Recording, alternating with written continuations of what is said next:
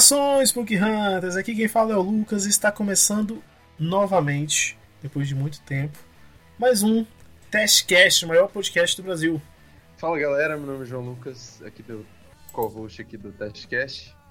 E depois de muito tempo, a gente tá de volta aí. E bora lá que esse episódio vai ser maneiro.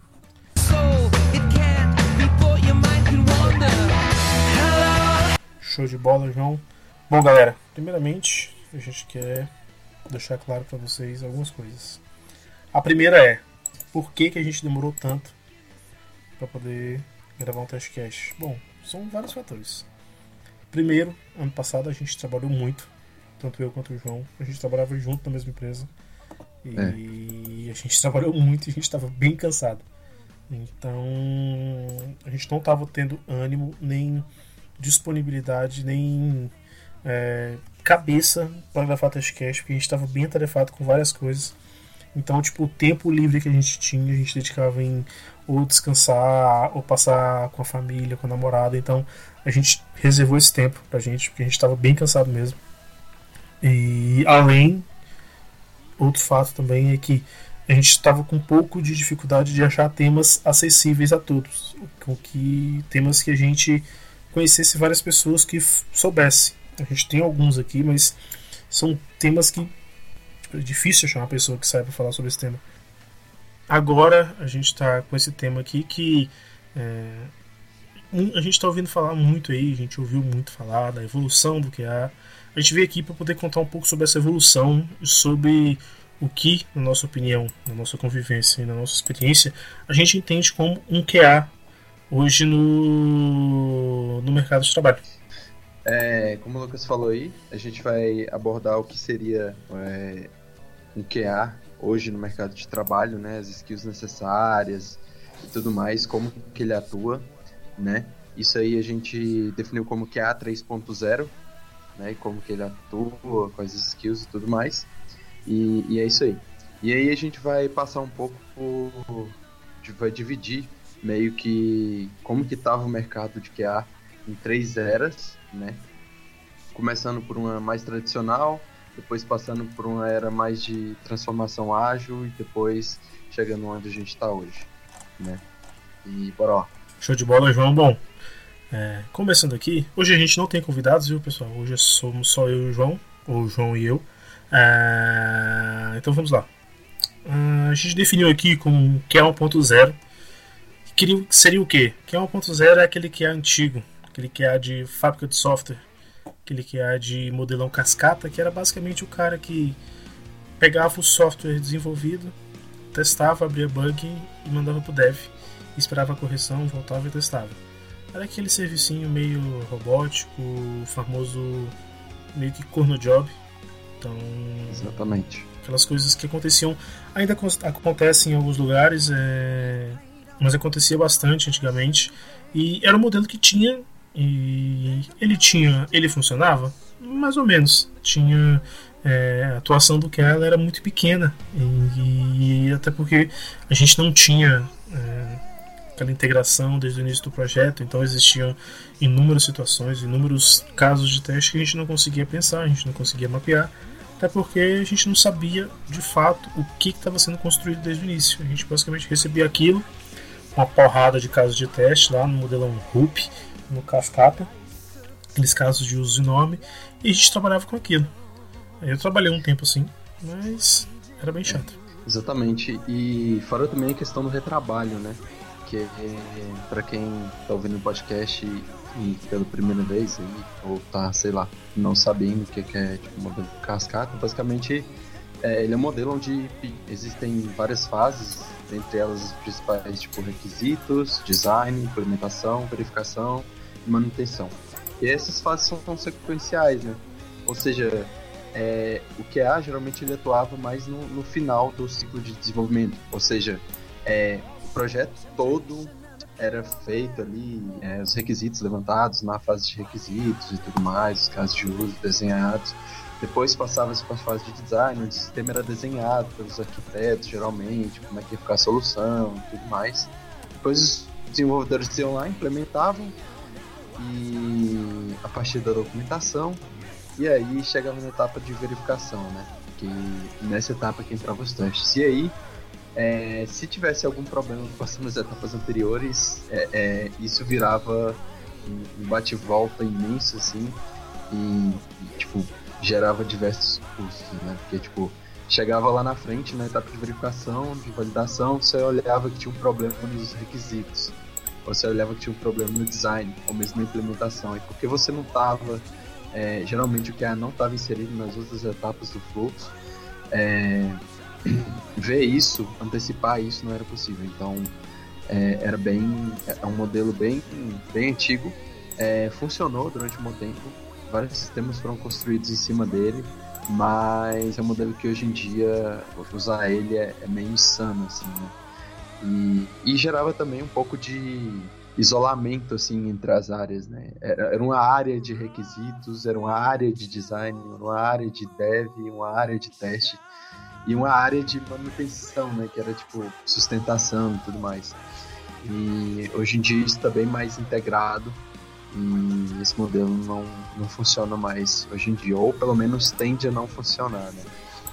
Exato, João. E nessa época, é, muitos nós ouvimos falar que ah, o QA vai morrer, o QA vai acabar, o QA vai morrer, a lista de teste não existe mais, essas coisas não vão mais existir. Assim, eu já conversei com pessoas que trabalham na área de teste há 10, há 15, há muitos anos e elas sempre ouviram falar isso. E eu sempre fui da premissa seguinte, de que eu nunca achei que o QA fosse acabar. Eu sempre achei que o analista de teste esse ia acabar. Porque ficar simplesmente recebendo um sisteminha, testando ele baseia, é, se baseando em documentação e entregando, fazendo aquele fluxozinho, aquele trabalho robótico, aquilo sem sombra de dúvida ia acabar porque Sim. ele era uma, uma ideologia fraca e que não tem nenhum tipo de garantia, garantia muito pequena no caso de, de qualidade. Então eu sabia que isso ia acabar. E foi aí que começou a vir a ideia do, do novo QA, que, que é o QA mais que a gente colocou aqui como um 2.0. Que o que, que seria? Ah, o QA 2.0 já é aquele QA que a gente ouvia falando o seguinte: ah, eu preciso automatizar. E aí veio a onda do Selenium, veio a onda do, do Ruby, veio a onda do Python, a galera começou a querer se interessar mais sobre isso, sobre é, automatizar aqueles trabalhos mais robóticos, aquelas execuções mais robóticas e focar, deixar seu tempo para focar mais em questões de qualidade em si e não em executar tarefas mais robóticas. Então, o QA ele começou a desenvolver código, começou a botar a mão na massa de fato, é, perdeu o medo de abrir um, um compilador, um interpretador, ele perdeu o medo disso e ele encarou isso e como uma oportunidade como, e como algo que ele sabia que aquilo era vantajoso. Ele conseguia entender que aquilo ia ajudar e ia facilitar a execução do trabalho dele, fazendo com que ele tivesse mais tempo para poder pensar em outras coisas, em outras situações.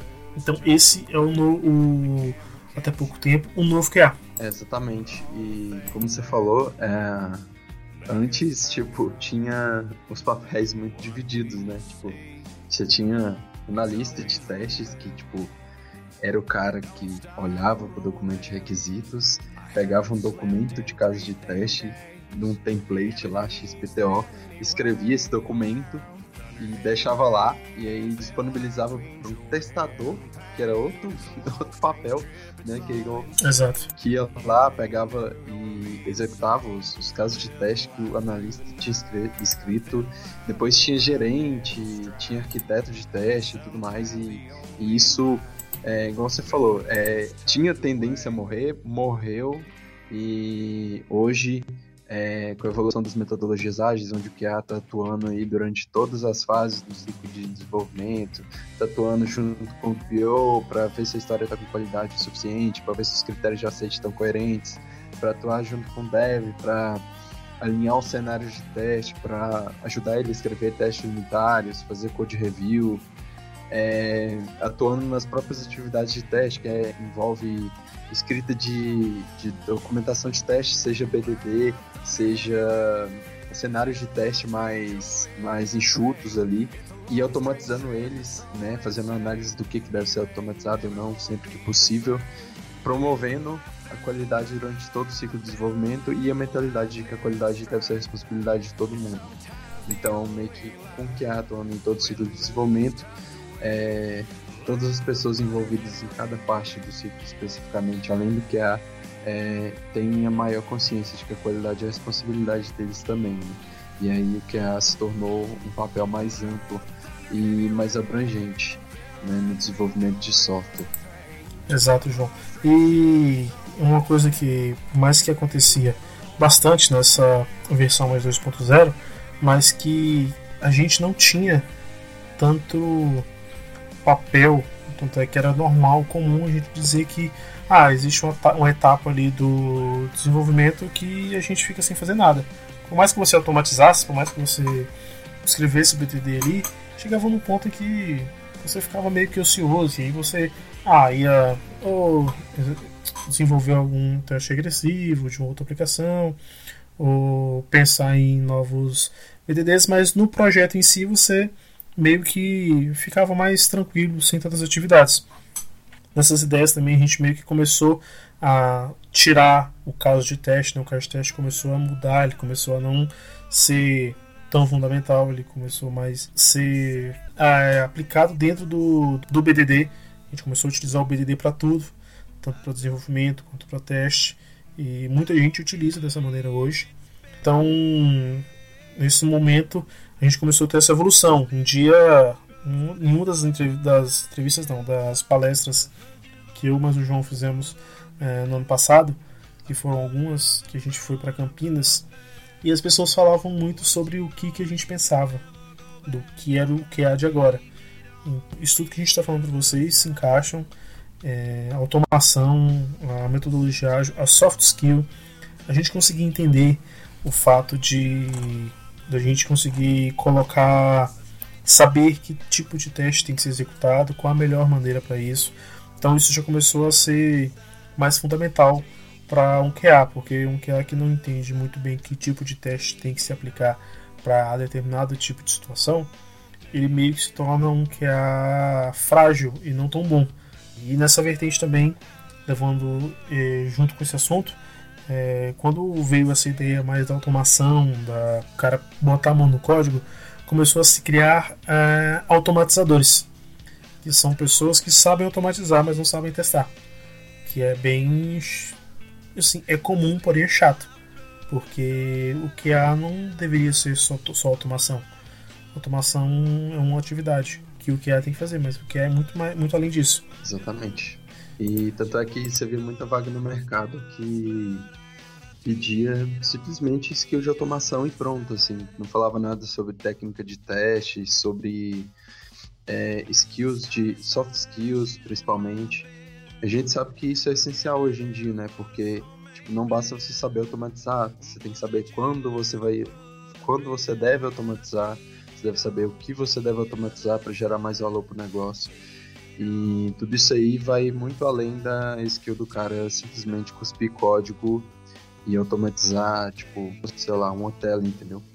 E, Sim. Ou retorno de uma API e tudo mais, assim. E... Inclusive, um, um colega meu é, me contou uma vez que ele participou de uma entrevista de trabalho e o cara falou para ele, ó, eu preciso de alguém para automatizar, preciso de um QA para automatizar. E ele perguntou, mas o que que você quer automatizar?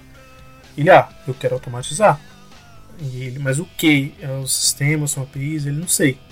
O entrevistador não sei. Eu preciso de alguém que automatize, porque eu sei que isso é o que tá todo mundo falando e que vai reduzir o tempo do teste. Então, tipo, aí a gente vê que o que aquele cara precisava não era de um automatizador, ele precisava de um QA, porque nem ele sabia o que, que era a automação que ele precisava, onde que ia se aplicar, em qual nível, em qual faixa da, da, da, do desenvolvimento, qual etapa do desenvolvimento ia ser aplicada a automação. Ele simplesmente queria automatizar. Ele não sabia nem o que seria de fato, ele só queria um automatizador. É, é o João Grilo e o Chicó, né, mano? O que, que você quer automatizar? Não sei, só sei que eu quero automatizar. Exatamente, tipo, tipo isso aí. Bom, e levando em, em evolução disso, uma das coisas que eu ouvi bastante no ano passado e que eu acho que isso é algo que a gente pode esperar para o futuro do QA uh, é o Shift Left Testing. Eu acredito que seja de fato o QA 3.0, que ele muda e ele evolui totalmente o que a gente tem do QA 2.0 aplicando inúmeras outras coisas. Então, eu sei que tem poucos lugares que aplicam. Sei que na Geru uh, o pessoal aplica um pouco isso. Aqui na onde eu estou trabalhando hoje, que é a XP, tem essa ideia também de explicar. A galera tem esse conhecimento. Então, a ideia é de que a gente começar de trás para frente, começar ao contrário, no sentido de eu, como QA, é algo que eu já fiz bastante. Eu não vou ficar preocupado em escrever o BDD, automatizar e testar a lei, se eu encontro bug e ajudar a galera no entendimento. Não só isso. Eu vou ser aquele QA aqui. Cara, você está desenvolvendo teste unitário? Eu vou estar tá lá. Você vai estar tá desenvolvendo teste a nível integrado? Eu vou estar tá lá junto te ajudando. Eu vou ser tipo Julius, falando daquele personagem. Onde quer que seja a etapa, a gente vai estar. Tá. Então a gente vai estar tá no levantamento de requisitos, a gente vai estar tá na hora de escrever a história, a gente vai estar atuando no BDD, a gente vai estar atuando no desenvolvimento, não necessariamente botando na massa, mas ajudando a mitigar qualquer tipo de bug que possa existir ali ou qualquer problema de falta de entendimento da área de negócio com a área de com a área técnica. Então a gente tem cria esse papel também de meio que traduzir, porque tem a área de negócio, que tem o PO, tem CPO, tem PM, e tem a área de desenvolvimento, que são os devs, DevOps, DevOps nem tanto, mas os devs, os líderes técnicos. Então existe, precisa daquela integração ali. Então nós, como QAs, a gente tem um pé em cada lado, porque a gente está do lado técnico e a gente está do lado do negócio. Então a gente traduz ali aquela situação e a gente ajuda a reduzir bastante problemas em relação ao entendimento de regra, entendimento de negócio. Exatamente. É, e essa questão do que você falou do shift left, meio que na transição do, do, que é a, da, digamos assim, da era que a gente falou, né, que é a 1.0 do modelo cascata e tudo mais, é, para o QA 2.0, onde as metodologias ágeis já foram inseridas, o QA ele tinha mais interação com o resto do time e tudo mais, é, se preocupou com automatizar e tudo mais. Nessa era, meio que o Shift Left, ele não é que ele já era aplicado, né? Só que de uma maneira mais, mais light, assim, digamos assim. Acho que no sentido do que a 3.0 está mais focado no Shift Left, eu acho que é de uma maneira mais profunda, né? que é chegando até a mapear, por exemplo, é, requisitos não funcionais de, de, performance e tudo mais, de infra, essas coisas logo no início do ciclo de desenvolvimento, né? E isso é um skill também que essa parte de infra é uma parte que eu queria entrar também na, no que é a 3.0, né? Que o 2.0 ele meio que tava ali automatizando os testes, colocando para rodar bonitinho, mas geralmente quem pegava o teste dele e colocava para rodar no ambiente de integração contínua, no pipeline e tudo mais, era um DevOps ou uma pessoa responsável pela infra. Né?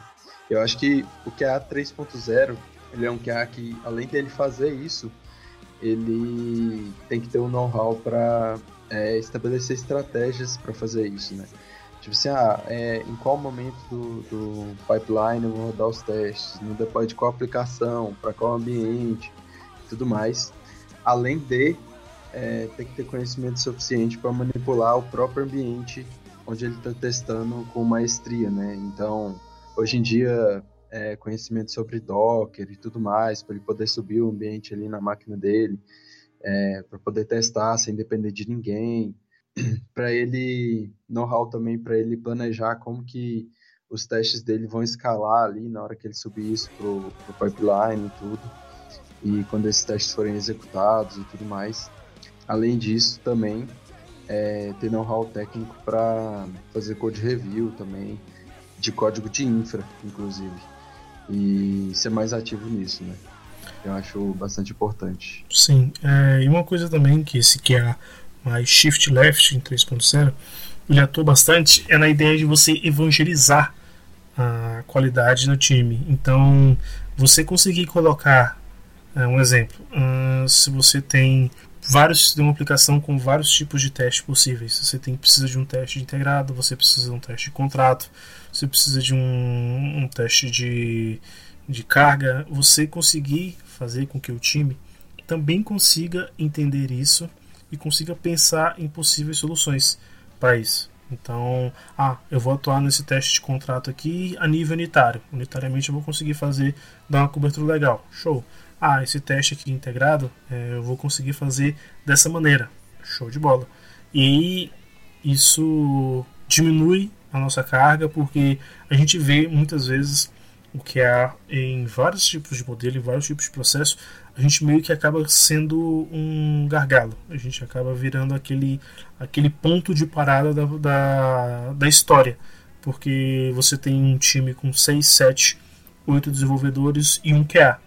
E isso é lógico que vai acontecer, porque uma pessoa para poder testar é, código de 6 ou 7, 8 pessoas é bem complicado. Por mais que seja ágil, por mais que seja uh, algo de entregas menores e contínuas, ainda assim é complicado, porque a gente não consegue se dividir em dois, a gente tem várias atividades.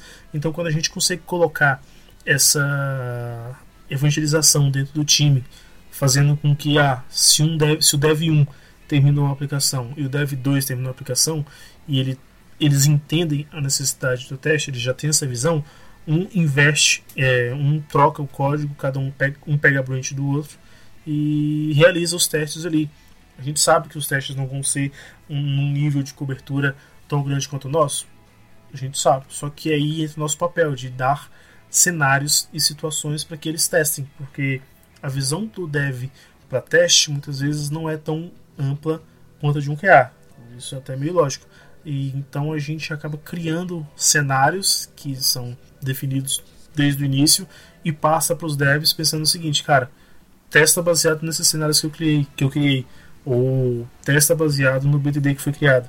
Você pega os cenários do BDD e vai fazendo, e executa essas ações aí do, que estão descritas no BDD, esses comportamentos. Então, isso, além de desengargalar os projetos, porque você não, não vai ficar maluco pro tudo trabalhando até altas horas da tarde, testando, automatizando, e você consegue passar isso.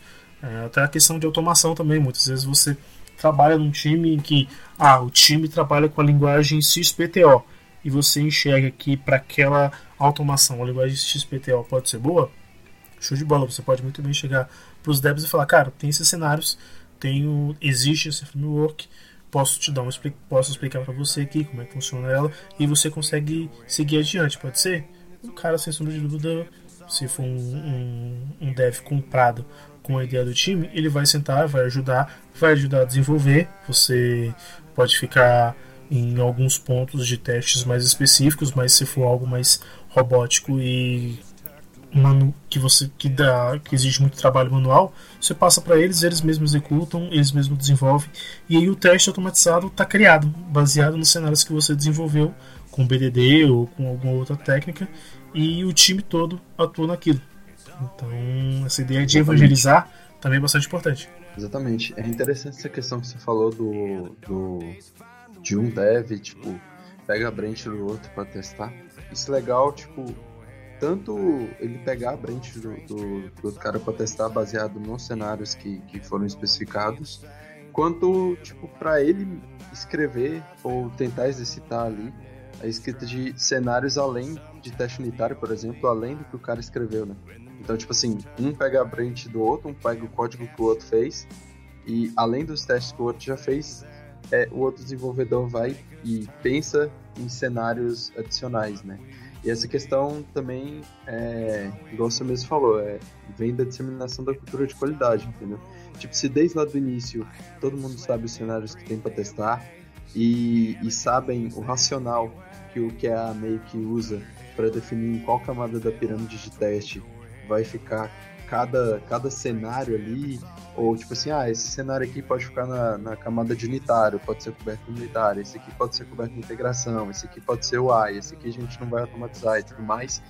É, à medida em que isso vai, vai acontecendo, né, ao longo do tempo, o time meio que pega essa maturidade e, e não só o QA faz isso, mas todo mundo começa a pensar em cenários de teste e, e tudo mais o quanto antes, né?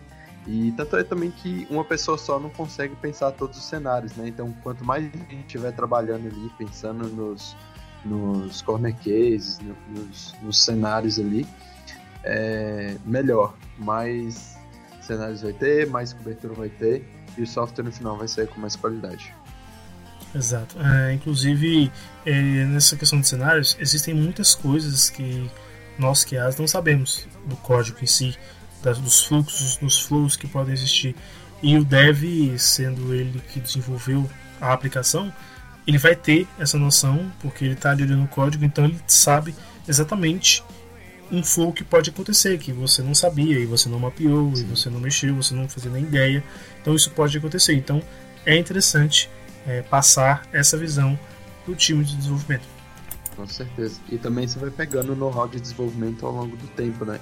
Então você vai descobrindo como é que os frameworks que você usa na sua stack ali funcionam, como é que funciona o esquema de, de filas, de tasks, de workers e tudo mais, é, como que a arquitetura da sua aplicação está estruturada e ao longo do tempo você vai pegando esse conhecimento também e depois é, você consegue identificar cenários dessa natureza é, com mais facilidade também. Então é só uma questão de ganha-ganha mesmo, é, quando a qualidade é inserida desde o início. Exato. É, além do que, também tem a preocupação de você saber qual teste vai ser utilizado para aquela para aquele desenvolvimento.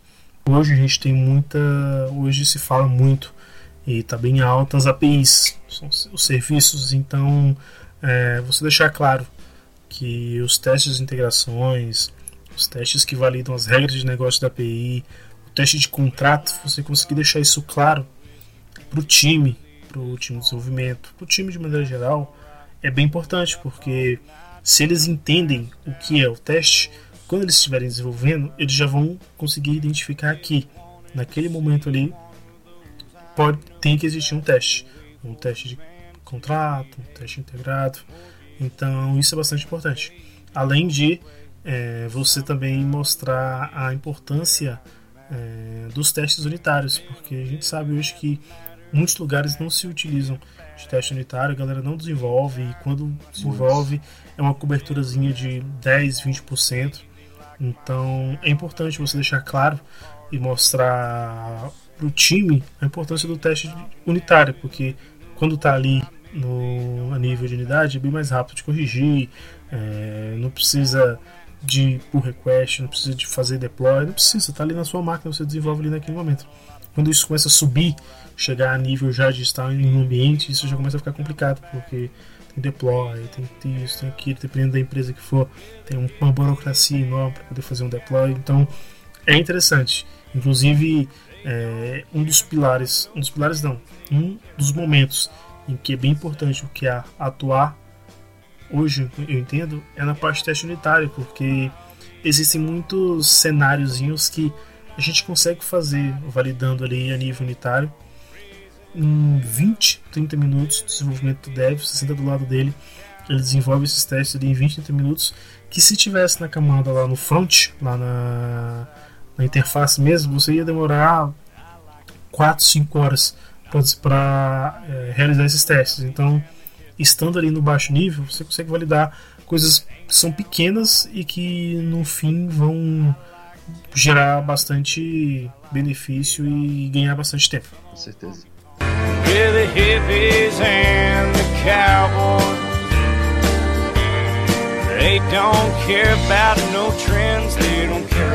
Bom, galera, a gente fica por aqui. Esse foi mais um testcast. Depois de alguns meses, a gente voltou feliz da vida e a gente tem muito a agradecer. Queria só que as pessoas entendessem que podcast, ele, o testcast, ele é vivo. Então ele está sempre lá. A gente pode estar sempre consultando ele. Tem dúvida? Ah, tem um testcast sobre API. Vai lá que tem. Ah, tem uma dúvida sobre teste de performance. Vai lá que tem. Ah, dúvida sobre teste mobile. Vai lá que tem. Ah, sobre carreira de QA, vai lá que tem. Ah, eu tô com dúvida sobre BDD, vai lá que também tem. Então, tem, já tem uma porrada de, de podcast, então a gente está com um acervo legal.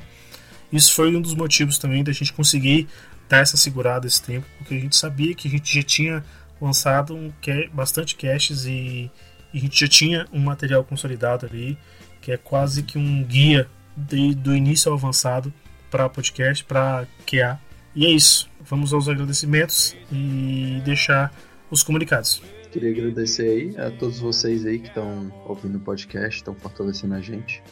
É, agradecer a galera que chama a gente no LinkedIn para trocar ideia. É, igual o Lucas falou, é, o Testcast ele é vivo, né? No caso, tem vários episódios lá, qualquer momento você pode ir lá e, e escutar e tudo mais. Mas mais do que isso, é, todas as pessoas que a gente trouxe para o podcast e para os episódios, é, quanto a gente, a gente também é bem ativo assim. Tipo assim, a gente adora que quando as pessoas vêm falar com a gente sobre o tema de um podcast, é, vem tirar dúvida, vem trocar ideia, é, vem colocar pontos de divergência de opinião também, porque a gente acha muito legal isso, assim. Então, sempre que vocês tiverem, tipo, dúvidas ou quiser discutir algum assunto específico de algum podcast, chamar no LinkedIn. A gente vai colocar no, no link aí do, do, na descrição do podcast. E, e é isso aí, né? E agora eu queria fazer um leve jabá do QAX 2020, do Esquenta, né? Vai ter um esquenta, gente, do, do QAX, né? É, ano passado a gente teve edição presencial do evento, esse ano vai ter de novo. Mas aí tem um esquenta, vai ser mais pro fim do ano, a edição presencial, mas agora em abril vai ter um esquenta, dia 7 e dia 8 é, de abril. Vai ser online 100% gratuito. E assim, só tem palestrante fera. Lá tem Sérgio Rubio, Arielle Matos, Elias Nogueira, o Valmir, o Papini, o Júlio de Lima, o Luiz Eduardo e tudo mais.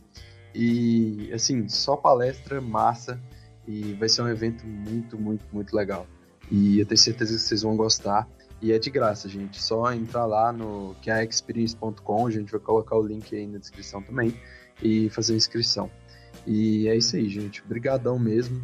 É... Peço mais uma vez aí desculpa pelo, pelo tempo que a gente ficou sem gravar mas a gente pode ter certeza que a gente faz isso aqui com muito carinho e para agregar na comunidade, né? E é isso aí. Valeu, galera. Show de bola, galera. Valeu. Sigam a gente lá no Spotify. A gente também tá no Spotify. Se você não sabe, a gente entrou no Spotify acho que ano passado. É, então sigam lá a gente. Agora tá mais fácil. Só dá para baixar o cast, ouvir depois, botar no modo offline. Então dá para fazer tudo. Então sigam a gente, escutem esses, escute esses, escute os anteriores. Tem até paródia lá, tem umas duas paródias que eu fiz mais o João. Exatamente. Então, ouçam lá, deem sugestões de temas pra gente. Mas assim, deem sugestões de temas que vocês acham que possa ser útil para todo mundo. Que às vezes chegam uns temas pra gente de tipo, ah, eu gostaria de falar sobre hum, tampinha de garrafa. E a gente fica tipo, porra, mas o que que isso tem a ver meio com um teste e tal? Fica uma coisa meio vaga. Por mais que para você possa parecer é, interessante, talvez não, não vale tanto para um test cast. Procure nos indicar temas que fazem mais parte do contexto de qualidade. É, exatamente. E assim, não é nem tipo que o assunto não é importante, entendeu? Às vezes o assunto é legal, mas ele só não, não é grande o suficiente para a gente explorar aqui. Então Exato. a gente procura é, explorar temas mais abrangentes e que, e que deem mais volume, digamos assim, né, pro, pro podcast, que a gente consiga agregar mais conteúdo aí de uma vez. É isso aí. Então falou, galera. Valeu e até a próxima. Valeu, galera. Valeu. They don't care about no trends, they don't care about songs that sell.